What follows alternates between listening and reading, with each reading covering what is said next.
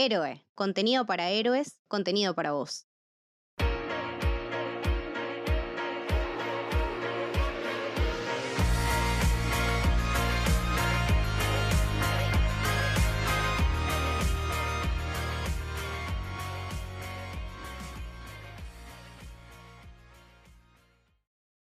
Bienvenidos y bienvenidas al Camino del Héroe. Mi nombre es Mili y hoy estoy con Maru. ¿Cómo va Maru? Hola Mili, ¿cómo va? ¿Todo bien?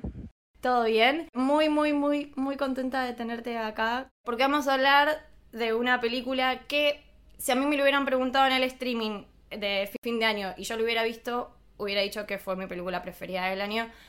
Estamos a hablar de Drive My Car. ¿Qué película? ¿Qué película? Una película japonesa de tres horas, muy difícil, pero vamos a invitar a los oyentes de Camino del Héroe en este podcast, especialmente a que se animen a ver este tipo de películas, pero particularmente que se animen a ver esta película, porque realmente es una experiencia increíble. Como dijo Mili, también fue una de mis favoritas del 2021 y fue de esas películas que descubrís no sé cómo llegas a esta película, honestamente creo que por el boca a boca o porque es medio de festivales, muy de nombrar en los festivales, y cuando llegas a este tipo de películas y decir, bueno, la voy, me voy a sentar y la voy a ver, terminas la película siendo una persona totalmente diferente. Es una experiencia que se la recomiendo a todos, eh, literal, eh, pasar por esta película. Totalmente. Bueno, yo la tenía en el radar hacía tiempo, pero porque tengo, tengo vínculo con Murakami. Y nada, la, la verdad es que siempre estuve como bastante atenta a qué tipos de películas se hacen en base a, sus libros. Barney me parece excelente, es una película bellísima, fue una de las mejores, de, creo que es del 2018. La de Tokyo Blues no puedo decir lo mismo, la verdad que me parece una película eh, por demás floja. Y cuando salió esta, la verdad que le tenía no sé si le tenía expectativa, pero tenía muchas ganas de verla. Me parece que todo lo que implique Murakami ya eh, me va a llamar la atención. Y como decía Maru, me empezó a llamar mucho la atención que empezó a hacer mucho ruido en los festivales. En Cannes creo que ganó el mejor guion, porque Titán ganó mejor película, creo que fue como algo parecido. Hace poco en los, en los Golden Globes también se llevó su, su premio mejor película hablan de habla no inglesa nada, me parece que, sí. Eh, y cuando la vi, ahí entendí por qué le estaba yendo tan bien, por qué ganó mejor guion, que también es algo que después podemos... Eh, es, sí, sí, el mejor guion está muy comprado, digamos, para ganarlo, porque esta película, por sobre todas las cosas, tiene un guion que es increíble. Es muy difícil hacer lo que hace. Es muy difícil.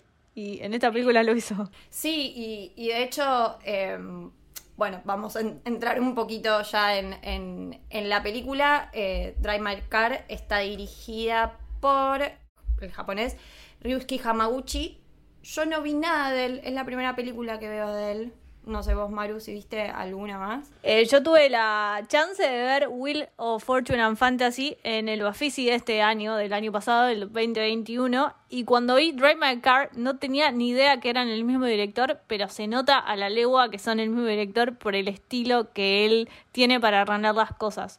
También recomiendo Will eh, of Fortune and Fantasy, Fantasy of Fortune, porque es una película también más cortita, dura dos horas. Son tres historias de mujeres que están en diferentes como etapas de su vida y habla también del amor. Eh, y no puedo creer que este señor, Hamaguchi, haya sacado dos películas excelentes este año. Realmente es un talento increíble, único. Hay varios directores que sacaron dos películas este año, pero creo que hay que ponerle el ojo acá al señor Hamaguchi porque dos horas de arte se mandó y es muy difícil.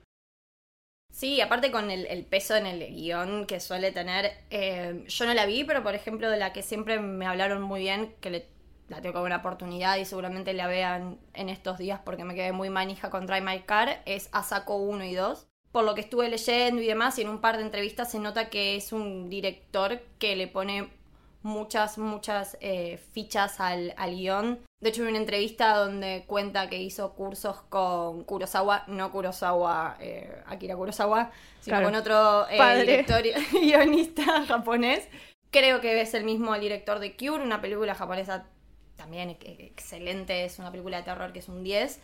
Así que nada, es un director que le interesa mucho el guion, construye mucho a partir de ahí y lo que más me resultó interesante, que yo cuando vi la película mucho no lo había notado, pero viste como que se dice que está basado en Drive My Car, del, que es un cuento que pertenece a la antología Hombres y Mujeres de Murakami. Y cuando fui investigando un poquito más y la fuimos hablando con Maru, en realidad toman varios textos. No toma solamente Drive My Car, ensambla otros cuentos.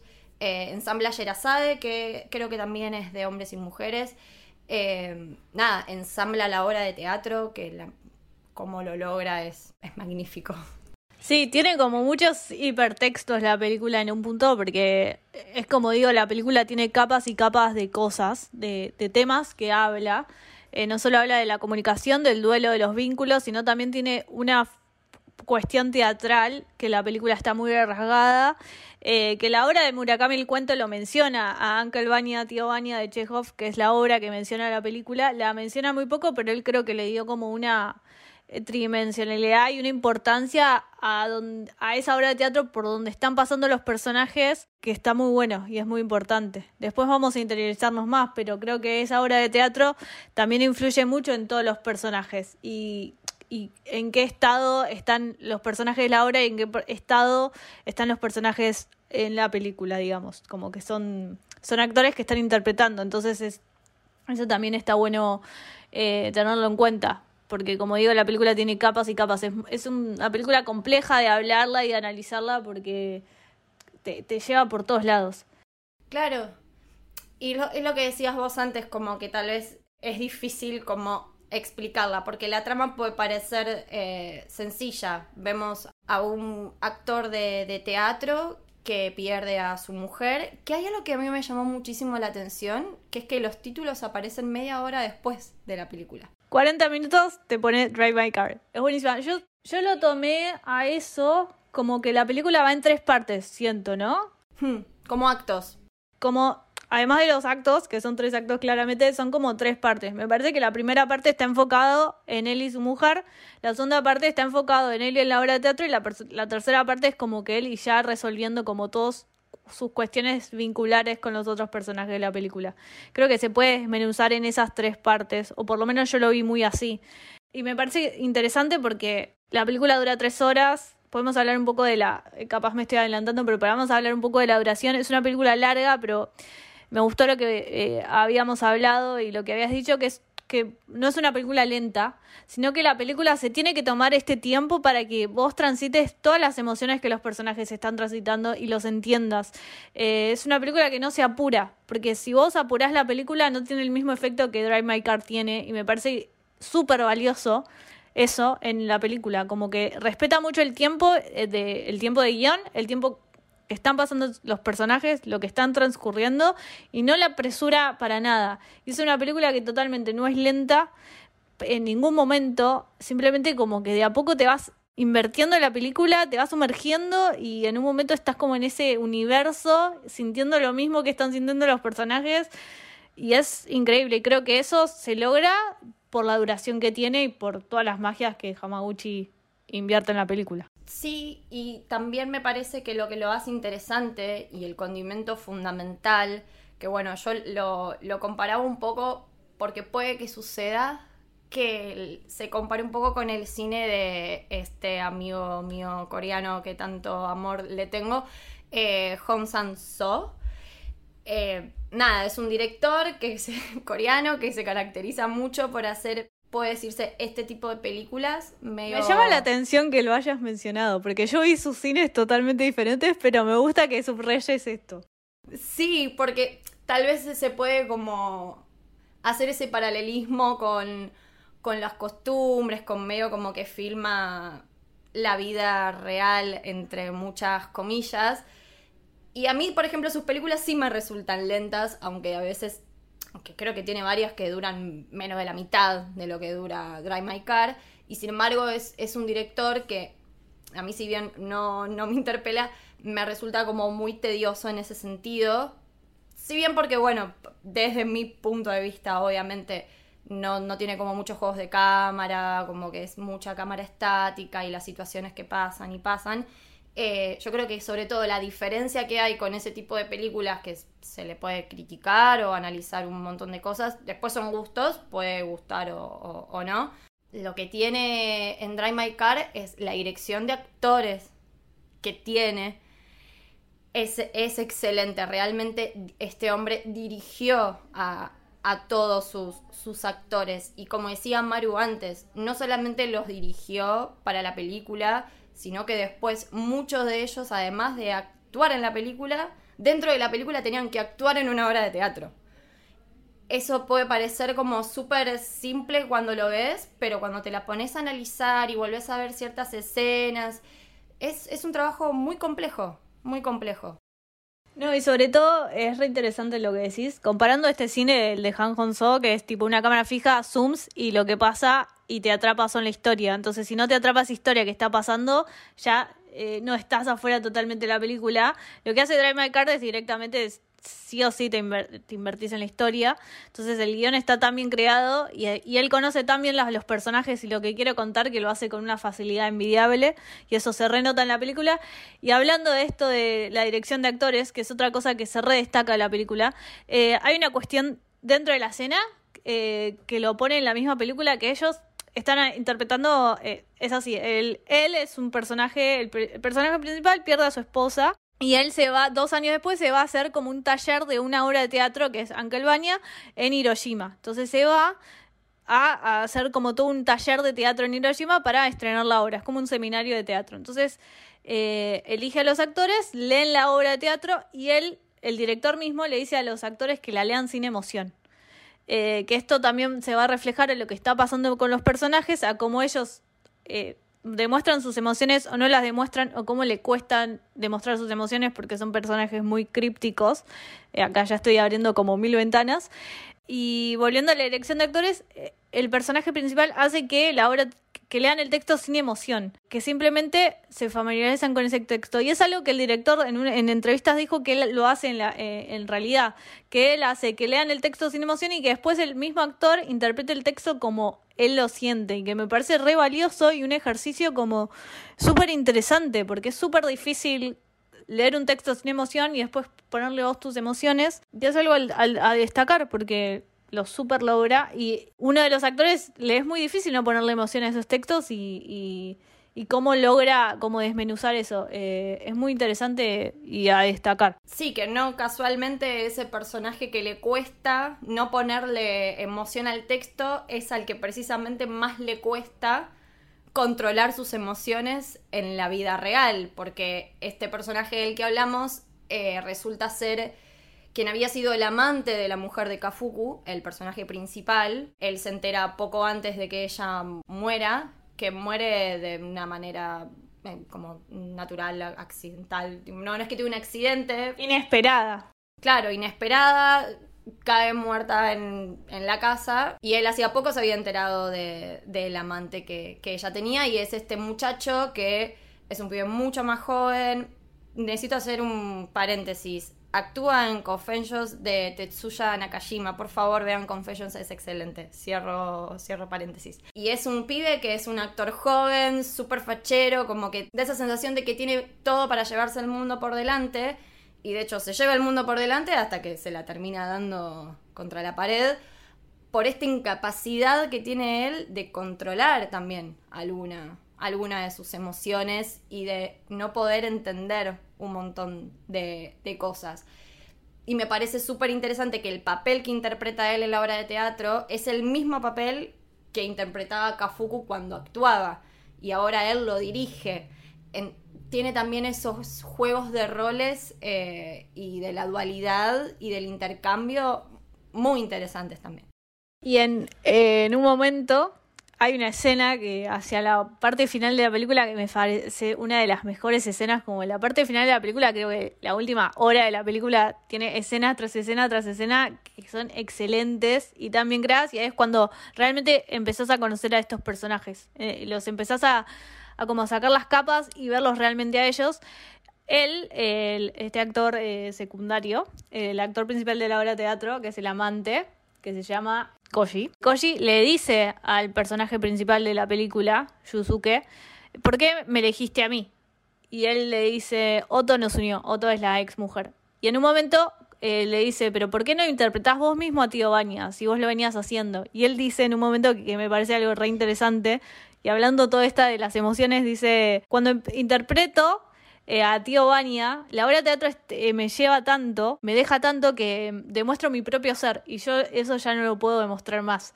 O sea, ya no estoy en un estadio que no puedo darle tanto a este papel como lo solía dar, porque demuestra mi verdadero ser y yo ya no lo quiero demostrar. Y eso me pareció también algo muy interesante de este personaje y por todo lo que transita, ¿no? Porque como hablábamos, la película transita el duelo, las emociones, los vínculos y son personajes crípticos que al principio les cuesta mucho abrirse al mundo, les cuesta abrirse al otro y cómo de a poco se van desarmando en esta película. Sí, y mm, bueno, de, hecho lo dijimos antes, es una película donde se apoya muchísimo en el guion y a pesar de eso, la mayoría de las cosas más importantes o de más peso son las que no están dichas dentro de, dentro de la película. Lo, más interesante es todo eso que se puede, que se puede percibir, pero que, no, pero que no está dicho textualmente. Las interacciones que tiene Kafuku con, con el amante de, su mujer, eh, con Koji, son de las escenas más interesantes. La, la escena que están en el auto cómo el director se encargó de la iluminación y de filmar los ojos y las miradas de los dos. Y de Misaki también, que es un personaje hermoso. Es la que lo lleva y lo trae a, todos lados en ese pueblo. Em, tiene. Es lo que decíamos antes. Si bien está muy apoyado en el guion, tiene unos movimientos de cámara. Eh, todo, te, todo está hablando, todo está contando algo, desde la escenografía de la obra de teatro, las piezas que van apareciendo, que se van sumando, la iluminación, los planos, todo te está narrando algo. No es simplemente escucharlo y, palabras sin sentido. Todo muy profundo. No, todo tiene un sentido, absolutamente. Tiene mucho guion esta película, porque vos la ves y es puramente guion, pero también en la puesta en escena, como venía hablando Milly, eh, se llama Drive My Car, ¿no? Eh, maneja mi auto o manejando mi auto si la traducimos. Esta tiene la capacidad, la particularidad de que él cuando va a hacer la obra en Hiroshima le dice yo manejo mi auto, ¿por qué maneja su auto? Esto también es muy importante porque cuando maneja su auto, él va escuchando la obra de teatro y la va interpretando. Y la va escuchando con la voz de su mujer muerta. Entonces ahí ya tenemos como la primera cuestión del personaje principal que es superar la muerte de su mujer que no puede. Pero también viene de hacer un duelo anterior que es, eh, tenían una hija, ellos dos, y se murió esa hija. Entonces está como haciendo el duelo del duelo del duelo. Y le cuesta mucho a este personaje soltar sus emociones y transitar lo que está pasando internamente. Entonces él maneja el auto escuchando a la a Otto, a la mujer, haciendo la obra de teatro. Porque es un método actoral y es un método actoral que él se destaca por eso. A esto quería llegar el punto de que el auto es muy importante en la película. Y por eso las escenas más importantes suceden dentro de un auto. Bueno, hay un mini clímax con todos los personajes dentro de un auto y me parece que hacia el final tiene un gesto hermoso con Misaki, que es la conductora del auto.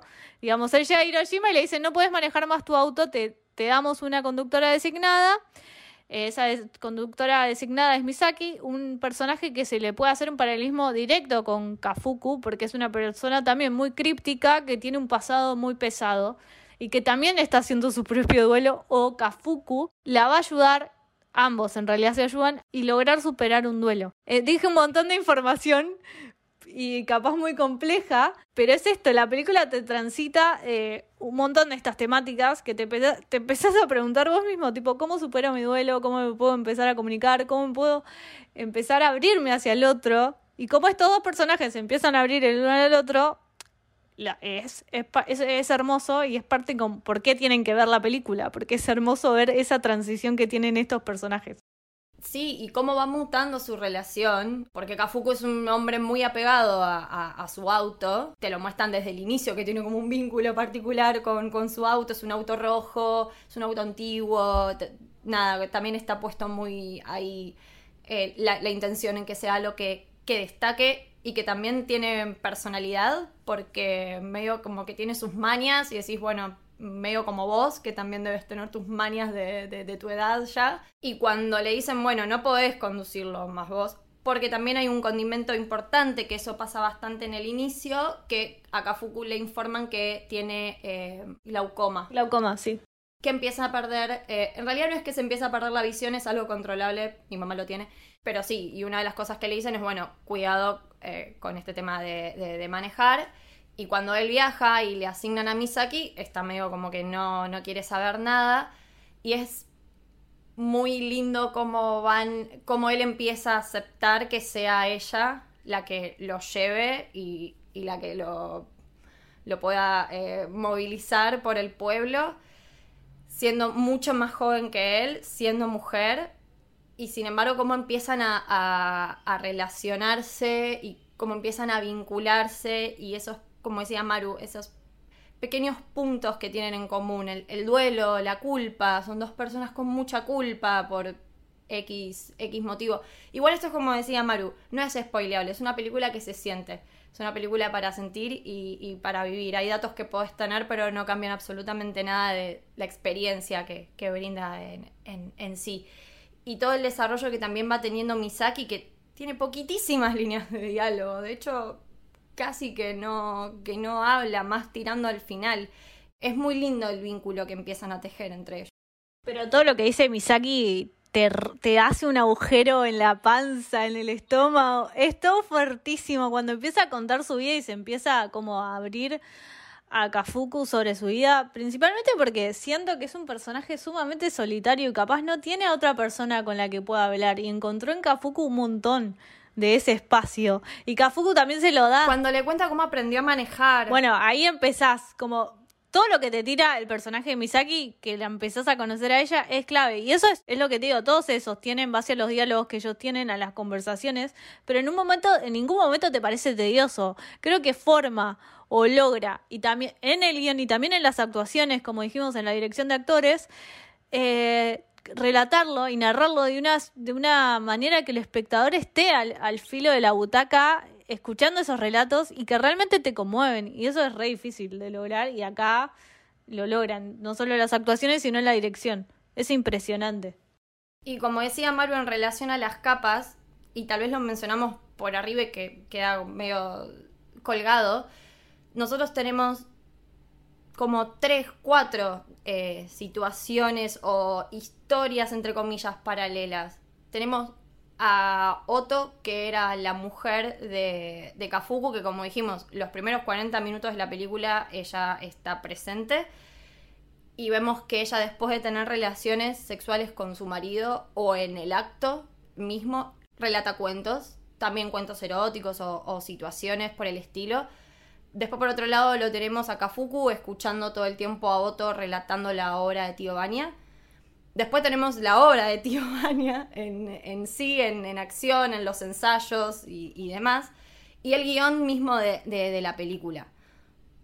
Todo eso, que como habíamos dicho también en el inicio, se tomaron de otros cuentos de Murakami, se tomó de la obra de teatro misma.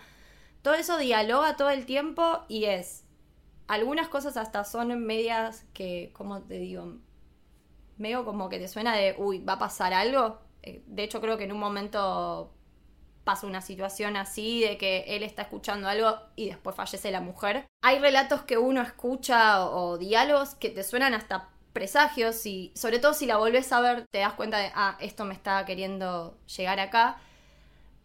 Y mucho también te habla del pasado y del presente mismo de, de, los personajes. Los personajes de la obra de teatro también hablan mucho de, de los personajes en, en sí.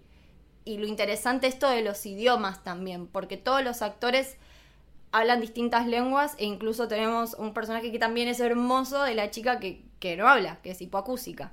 Sí, eh, el guion es muy troncal en ese sentido y sabe muy bien dónde van los personajes, dónde están, son muy tridimensionales estos personajes.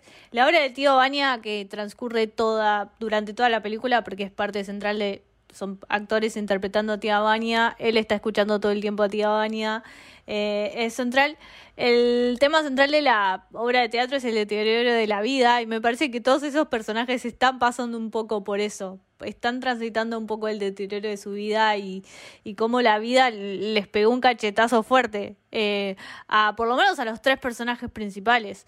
eh, Kufuku y eh, Kyoshi, que es los dos actores, están perdiendo el duelo, están viviendo el duelo de Otto y Misaki está viviendo el duelo de su propia tragedia, de su vida. Entonces me parece que la y viste que Misaki no es parte, no es actriz de la obra, pero ella quiere vivir la obra, la obra, quiere verla, entonces siente como una conexión total con la obra.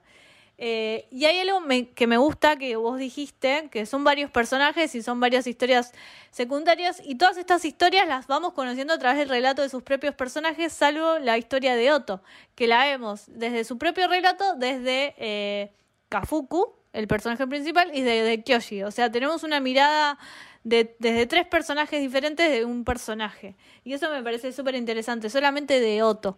Y también la cuestión sexual que mencionaste, que me parece súper importante porque eh, Kafuku se le muere la mujer. La mujer le era infiel a él. Le era infiel, pero él cuenta que él sabía que le era infiel, pero que sabía que ella la amaba a él. Lo amaba plenamente. Estas infidelidades que tenía ella eh, venían de un lado más creativo. Sabía que que ella tenía sexo y en el orgasmo eh, podía relatar sus historias. Entonces lo veía sumamente ligado a un oficio de ella, que sin eso ella no era la guionista excelente que es y no tenía el oficio que tenía. Entonces me parece que eso habla un montón del personaje Kafuku y de su generosidad hacia, el, hacia Otto y, y desde la culpa que él siente también que vos mencionabas, que siento que es muy de, muy de japonés, muy oriental todos lo, los temas que esta película, como vive todo muy, muy introspectivo. Muy oriental, introspectivo, es muy críptico, él es muy críptico, también Misaki, pero tipo, me cuesta, nos cuesta entrar a este personaje y cuando entramos lo entendemos. Y eso es lo lindo de la película, que entendés a todos los personajes por donde están pasando. Es fantástico, por eso dura tanto y por eso transitas tantas emociones. Y por eso la estamos recomendando tanto para que la vean. Bueno, de hecho hay una frase que es una de mis líneas favoritas de toda la película y dice, me engañaba con tanta naturalidad como con la que me amaba. Me parece que eso resume eh, perfectamente el vínculo que tenían ellos dos. Eh, es una frase que a, nada, a mí me, marcó muchísimo y define lo que era la relación y el vínculo que ellos tenían. En relación a todo lo que decía Maru, yo no puedo no meter a Murakami en esto. Perdón, no puedo no hacerlo. es más fuerte que yo. Creo que se dieron varias eh, adaptaciones de, de, Murakami. Tenemos la adaptación de Tokyo Blues, donde es un copy-paste de escenas que no te dicen mucho. Después está Barney, que yo Barney lo interpreto como que me parece que el director, que es un genio total, recomiendo todas sus películas, son hermosas, son todas un 10. Realmente es un director que de la primera película hasta la última película que hizo son todas muy buenas. Em, creo que él tomó elementos de Murakami y lo llevó a su cine. Yo creo que en Drive My Car no es que tomaron elementos, es que se sumergieron de cabeza en, todo el mundo Murakami. Hay tópicos que son muy, muy comunes en la mayoría, por no decir casi todos sus, libros y, y, sus novelas. Y una de estas cosas es lo que decía Maru. El personaje de Kafuku es el típico personaje principal de una novela de Murakami un tipo de clase media, con la vida acomodada, sin preocupaciones, hasta que un elemento externo lo modifica. En la mayoría de sus novelas pueden ser elementos fantásticos o en otros, como en, Barning, que es la desaparición de, la chica, y en Dry My Car, que es la muerte de la mujer de Kafuku. Siempre está atravesado por una mujer, como por una pixie girl en un punto. Sí, y es lo que decías vos, y esta mujer suele ser de la que menos sabes, de la que menos conoces es de la que menos información siempre tenés y siempre suele ser el personaje que desaparece por X cuestión y que el personaje, eh, bueno, el pájaro que da acuerdo al mundo básicamente es, eso, es un hombre buscando a, su mujer que desaparece de un día para el otro. Recomiendo, bellísimo. Em, pero bueno, pasa mucho esto y de que empiezan a sumarse personajes que uno dice, bueno, son personajes pequeños que influyen fuertemente en la vida de él por ejemplo, yo lo noté en Drive My Car, el, personaje del asistente, que hace como el asistente de, él, el asistente de dirección, calculo, tienen escenas e interacciones muy, muy lindas. Él es un personaje como, tiene otro, otro nivel, como está medio rodeado de paz, está como muy conforme, muy feliz con su vida y cómo transmite eso y el vínculo con su mujer. Eh, hay muchos personajes que son, nada, típicos de, de una novela de, de Murakami. Incluso estos personajes pequeños que decís, bueno, son personajes pequeños, influyen un montón en la historia. Son pocos y en Drive My Car son pocos los intérpretes. Tenemos a, a estos cuatro que venimos diciendo, a la que maneja el auto, a él, personaje principal, al actor que hace de Tío Bania, a la mujer de él, y también está el intérprete, o sea, el asistente de la obra de teatro él, su mujer, que también eh, tiene un gran papel, eh, porque hablamos ya desde que la obra de teatro la interpretan diferentes actores de diferentes nacionalidades, entonces es multilenguaje que también habla de esto de cómo se comunican a través del arte.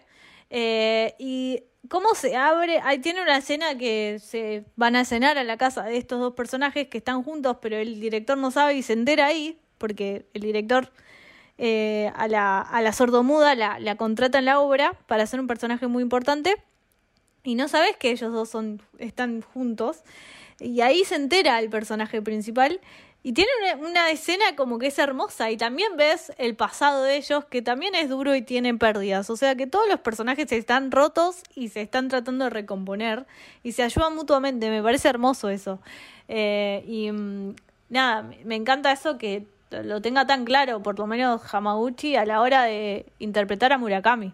Que no es poca. No, es poco, porque es re difícil, es re difícil adaptarlo. Él mismo lo dice, es muy difícil adaptar a Murakami, casi es imposible. Y él lo logra a su forma, pero lo logra muy bien. No, es que, a ver, yo por lo menos lo, lo que me pasaba cuando veía la película era tener en la cabeza todo el tiempo la imagen de decir, este tipo lo entendió. Este tipo entendió. En- e- entendió a la perfección. eh, Murakami tiene como un mundo ya creado. De hecho, como todos los personajes de todas sus novelas podían convivir en un mundo aparte. Eh, él crea como toda una, una atmósfera. De hecho, el pueblo, ¿no? El, el pueblo que, que ter- uno lo termina conociendo porque lo recorren un montón en el auto, porque hablan del lugar, es, es parte de la escena. Eh, crea todo, todo un mundo y creo que él lo, lo, lo interpretó muy bien y lo llevó muy bien a- al, al cine, que no es copiar y pegar eh, diálogos o que pueden tener los personajes, a veces son los pequeños gestos. Hay un personaje que es el de, el de la mina que le dice que no puede manejar él, que siempre está sonriendo la, la, la viejita. Y son esos típicos personajes en Murakami que no sabes si son o unos HDP que decís, ¿qué, te pasa? Una Psycho Killers acá entra y me mata. o Claro. Son buena gente. Re, o, o medios irritables. Hay muchas veces que, que hay personajes que irritan al personaje principal sin que el personaje lo, lo, lo diga. Uno lee sus pensamientos, pero no es que lo expresa. Y esa viejita era como, no, no, está bien, este chabón interpretó todo. Lo, lo, lo, llevó todo muy bien a, a una película. Y también lo que decíamos antes de, de esto de que él sabe que su mujer le, le es infiel. Son pequeños detalles, pero también es muy típico de los personajes de. Sobre todo de sus personajes principales de, Murakami. Pocas veces no saben lo que está pasando. Nosotros no lo sabemos. Nosotros nos enteramos a la mitad de la película que él ya sabía que, que Otto le era infiel. Y que era algo que era medio un código implícito entre ellos dos. En realidad siempre somos nosotros los que no tenemos esa información, pero el personaje siempre lo supo. Eso es bueno, como, como te va.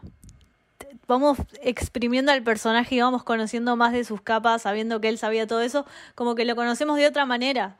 Eh, es como, tenemos una imagen al principio de la película y otra imagen totalmente diferente al final, pero eso está buenísimo porque finalmente son tan tridimensionales, los terminás conociendo, los terminás conociendo a profundidad y lo terminás entendiendo. Entonces, si haces un rewatch ya sabiendo todas estas cuestiones, la ves de otra manera la película. Y eso es lo lindo, como que tenés experiencias cada vez que la vas visualizando y como tiene muchas capas y es muy profunda, porque tipo, se nos, seguramente se nos están escapando miles de cosas que tiene la película y habla la película, pero mientras las vas viendo, vas descubriendo y es como... Eso no sé si pasa con todas las películas, de que las ves y las ves de vuelta y encontrás más cosas y más cosas y más cosas y envejece cada vez mejor. Otra cosa que vos dijiste, Mili, que me pareció muy interesante es que vos dijiste que la adaptación de Tokyo Blues fue una copia y pega de escenas y que Drive My Car no. Y es, es eso, es el distintivo que tiene, que él conoce a estos personajes, conoce la historia y se interiorizó tanto en el mundo de Murakami que lo entendió también que lo logró plasmar excelente en la película. Eh, perfecto. Y me, me, me, encanta mucho el personaje también de, de, de la mujer de él, de Otto. Me parece un Ah, sí. personaje súper críptico, misterioso, que la querés conocer más pero no podés y la terminás conociendo por los otros personajes y esta cuestión relacionada al sexo y cómo usa la creatividad con eso y es tipo súper sexual la película porque la película empieza así, como ellos terminando de tener sexo y ella empezando a relatar una historia que ya te atrapa todo muy raro y ella hablando al cassette. También hay una cuestión de, de, que él no la puede soltar, que está todo el tiempo presente después de dos años, él sigue escuchando el mismo cassette que él mismo la grabó y también lo escucha en el auto, en su lugar personal, en su, en su templo y viene alguien de afuera a irrumpir eso. Es difícil, pero también esa irrupción hace que el personaje empiece a accionar en cuanto a todo lo que le pasa. Me parece súper interesante. Sí, aparte con, con esto que, que, dijiste vos, de que él sigue escuchando las cintas de, después de dos años, y, y Misaki también las escucha. Y de hecho le dice que le gusta, que le gusta su voz, eh, la voz de Otto. Y, y me parece que son dos personajes que se entienden tanto y que están pasando por un duelo y nunca la podríamos escuchar a Misaki y decir tipo, deja de escucharlo, ya está, superalo, ¿no? Como que eso sería muy americano. Misaki todo el tiempo es... le está diciendo, pongamos el cassette, pongamos el cassette de vuelta. Como eh, incluso le, le, le, insiste a él escuchar el cassette. Hay algo que dijiste de americano que también lo quería mencionar, porque él mismo tiene una influencia con el cine de Casabetes eh, grandísima por las cuestiones de, de, de, cómo transitan las emociones los personajes y él dice, pero yo no puedo hacer el cine que hace de Casabetes porque es un cine muy americano. Y en Japón las cosas son diferentes y, y eso me encantó, como cómo mostrar y ir eh, encontrando la emocionalidad de estos personajes, que también tienen que ver la, con la duración, que ya lo mencionamos, pero cómo vas de a poco conociendo a estos personajes y transitando sus emociones, tiene una, una magia muy, muy única, y eso es lo que más me gustó. Y con cero momentos lacrimógenos, con cero, cero golpes bajos, bajo, cero. claro. No es que tenés una escena de Kafuku llorando desesperado porque extraña a su mujer. Creo que a eso se refiere también un poco el director. No sería algo tan japonés. Eh, es raro tal vez algo tan visto así. Se puede tal vez encontrar una típica película que va para los Oscars yankee, yo qué sé. Eh, ponele, como más estereotipos en ese sentido. Acá creo que el duelo, el sufrimiento se transmite y le llega al espectador de, de otras maneras, sin necesidad de, de hecho, yo creo que está todo tan bien diagramado y como decía Maru, tan bien construido, las capas que va teniendo, que por algo al final no, no llega a ser lacrimógeno ni ahí, pero tiene un peso emocional tan fuerte, tan fuerte, que eso también como que la idea principal del final la sacó de Kino, que es otro cuento de Murakami, y también es algo muy típico en su literatura esto de, bueno, eh, a pesar del pesimismo, un poco de positivismo es bueno, lo que recorriste estuvo bien. Después de todo, no podrías haber tomado otro camino. Está bien, hiciste lo que pudiste. Eh, y creo que el peso en el final es la escena de Misaki Kafuku a, hablando en la nieve. Creo que pesa tanto y que se te pone tanto la piel de gallina por cómo está construido y sin necesidad de que nadie grite ni ni, ni llore. Ni Son nada. esos pequeños gestos. Ella yendo a ver la casa donde creció, que está destruida, ella tirando flores a esa casa, ella eh, sintiéndose acompañada por él. No necesitas mucho más para transmitir un montón de emociones. Y hay una escena que vos dijiste también de los pequeños gestos. Y Mili hizo un excelente hilo en Twitter, así que si la siguen a Mili vayan a leer el hilo porque está buenísimo. Hay un frame que pusiste que son como ellos dos están fumando un cigarrillo adentro del auto y tipo ponen el cigarrillo arriba para que no se le llene de humo el auto. Es como respetar. Es como esas escenas, tipo, vos la ves out of context y no te significa nada, pero dentro de la película logra significarte un peso gigante de un respeto que se tiene mutuamente, de un acompañarismo que tienen ambos. es eso, son los logra hacer los pequeños gestos algo gigante. Sí, bueno, de hecho lo, hablábamos también antes, eh, la obra y cómo muestran la obra de Tío Bani está muy bien diagramado también porque va, es bastante lineal. Creo que si mal no me confundo, no es que vemos el final de la película en el inicio, ¿no? Como que tiene esta, eh, es lineal. Y, en el final de la película y también en el final de, la obra, el, gesto del personaje de la chica que. Hipacúsica, perdón, no me acuerdo el nombre, fueron un montón de nombres. Que lo abraza de, atrás, la, calidez con, con que ella lo abraza y cómo termina es hermosa, se te pone la piel de gallina. Y además que haya sido ella también, que haya sido ese personaje, ¿no? Como... Es, muy bello todo lo que pasa entre ellos dos. En sí las interacciones que todos van teniendo. Hay una escena muy pequeña donde también esta misma chica eh, ensaya con la chica que estaba saliendo, bueno, que hace otro personaje, eh, con otra actriz y es muy linda la interacción que también tienen entre ellas. Que de hecho el personaje de Koji se. medio que se. no sé si es que le da envidia, pero medio que le hace ruido. Eh, me, parece que tienen. Nada, crea pequeños, pequeños momentos y te hace querer mucho a, a los personajes con esas pequeñas. con esas pequeñas cosas. Son como. crea todo un ambiente y todas las escenas las construye como para que te lleguen y lo dijeras como puedas. Sí, inclusive cómo trata la ira que tiene Koji, eh, que es un mm. personaje que tiene mucha ira, pero vos nunca, nunca lo ves violento. Pero ves la ira, lo sentís, lo sentís con la interacción y, que tiene con eh, Kafuku y, y, cómo el actor interpreta la ira interna que tiene el personaje. O sea, es impresionante, es, eh, es un personaje que tiene un final trágico, es el único final trágico que hay como en la película, porque es bastante luminoso todo lo que sucede, aunque los personajes la están pasando mal, o sea, pero tiene final un poco luminoso eh, y cómo te muestra como esas pequeñas emociones y cómo las transitas, es eso, no te las tira tipo en la, en la cara, este personaje tiene ira, se va a cagar a trompadas con ese, no, lo ves muy sutilmente y no te, o sea, no hace falta, es como vos decías al principio, se muestra mucho en lo que no se dice. Eh, en el subtexto que tienen las cosas. Y cómo, cómo él respeta ese subtexto, porque él confía en, que lo que va a decir se va a entender y se entiende perfecto. Sí, de hecho, como decías vos, las escenas de Koji que él puede estar violento son todas fuera de campo, no, no las vemos. Ves pequeñas cositas, los ves a él saliendo, lo ves a él yéndose a... interpretamos cagar a piñas a alguien, pero nunca lo nunca se lo muestra siempre desde, desde afuera, pero tampoco no es casualidad y, me parece que es súper interesante y tiene relación con esto que decías vos. La primera escena que él se muestra en el casting es una escena súper violenta y es por la que lo terminan tomando. Total. Eh, no, no es, no es eh, casualidad. Y después volvemos a esto de la circularidad. Me parece que es un poco que puede que te la vengas venir, pero le da no, no llega a ser predecible. Y aunque fuera predecible, me parece que está bien hecho porque tiene un sentido. Que Kafuku, que era el actor que hacía de Tío Bania, que después la dirige y que termina la película teniendo que volver a interpretar ese papel, eh, también tiene mucho significado. Porque seguramente no es el mismo que interpretó eh, la primera vez a, a, a Tío Bania ni tampoco es el mismo que la empezó a dirigir, ni tampoco es el mismo que termina interpretándola.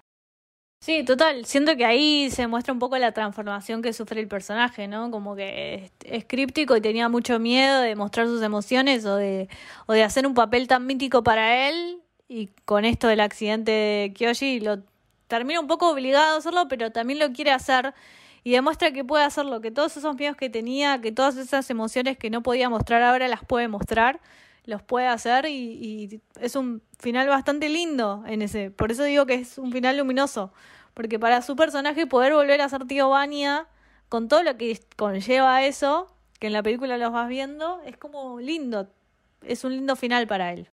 Es que no hubiera podido no hubiera podido hacer esa interpretación sin la escena previa que dijimos con Misaki sin haber tenido ese encuentro con ella y, ese momento compartido, eh, no hubiera podido existir ese final. Y también hay algo del final de Misaki, que también habla mucho de Kafuku, que es, logra eh, superar su duelo cuando le regala el auto a ella. Ni Eh, más ni menos. Ni más ni menos le termina regalando el auto que también manejaba, me parece como también un final re lindo y re, re acorde y como que te saca una sonrisa, decís, ah, qué bueno, le regaló el auto. Y ella tiene un Tiene perro. un perro, sí. No, bueno, pero es como decís vos, tipo, la querés ver feliz, o sea, que querés que alguien le... Es que después de toda su vida trágica, como un poco de felicidad te mereces, como lograste abrirte a otra persona, lograste hacer tu duelo, eh, tipo, sé feliz, por favor, te lo suplico. Bueno, como dijimos al inicio con Maru, la verdad es que esperamos que, que les interpele, que, que les guste, que se animen. Yo sé que a veces el tres horas puede dar un montón de miedo, no estamos... eh, lamentablemente cada vez perdemos mala costumbre en prestar atención por un tiempo prolongado a determinados eh, consumos. Eh, pero la verdad que es una película que vale la pena. Seguramente va a estar compitiendo en los Oscar como mejor película de habla no inglesa. Se lo merece, seguramente sí. Espero que gane, porque realmente no vi otra película igual. Y espero realmente que, gracias a esa nominación, la gente también se acerque más a este tipo de películas y que se animen a verlas, se animen a transitarlas. Sí, otra recomendación que podemos hacer es Petit Man, que es una hermosa película, mucho más chiquita. Felicísima siempre. Eh, claro, digo, para también animarse a, a ver un poco más de estas películas, que también es bastante introspectiva, es una película chiquita, chiquita, no van nada, la ven ahí y ya está, y le llena el alma. Eh, Una hora y veinte dura, así una que hora y veinte, claro, no, no, no, no se les puede. necesitas mucho más. No podemos pedir más. Eh, nada, la verdad que este tipo de películas también merecen, eh, nada, ser, ser dialogadas, ser difundidas, porque valen la pena, porque son hermosas y a nosotras nos llenó el alma y espero que si alguno la ve por ahí les, les pase lo mismo. Bueno, Maru, muchas, muchas gracias por sumarte hoy. ¿Dónde te podemos leer, escuchar? Para mí es un verdadero placer volver a Camino siempre, como siento que ya soy amiga de la casa y siempre como sos. eh, calorcito en el pecho cada vez que vengo. Así que muchas gracias por la invitación y por hablar de esta película, realmente un placer eh, con vos, Mili. Y a mí me pueden encontrar en arroba Maru Panelo ahí en las redes o escuchar en Hypeados o en 24 BPS. Tengo dos podcasts muy diferentes, pero hablo de lo mismo, o sea, de cine y series. Así que ahí estoy. Tus reviews en Letterboxd son excelentes, escribe muy lindo, vayan a, a leerla porque... ¿Qué le hago? A veces cuando me pongo seria trato de escribir bien. No, es- escribe bien, escribe muy bien. Eh, bueno, a mí me pueden eh, seguir en Twitter como Dicilian con doble S y guion de abajo. Nada, escribo, escribo cositas. Al podcast en Twitter como Camino Héroe y en Instagram Camino del Héroe. Acuérdense que si les gusta eh, los contenidos que creamos y los podcasts, también pueden seguir a la productora Sos Héroe, tanto en Twitter como Instagram. Ahí está toda la info si se quieren sumar a la, a la comunidad y ser parte del, del Discord, donde hablamos, tiramos recomendaciones, eh, nada, un montón de cosas divertidas, watch parties y demás.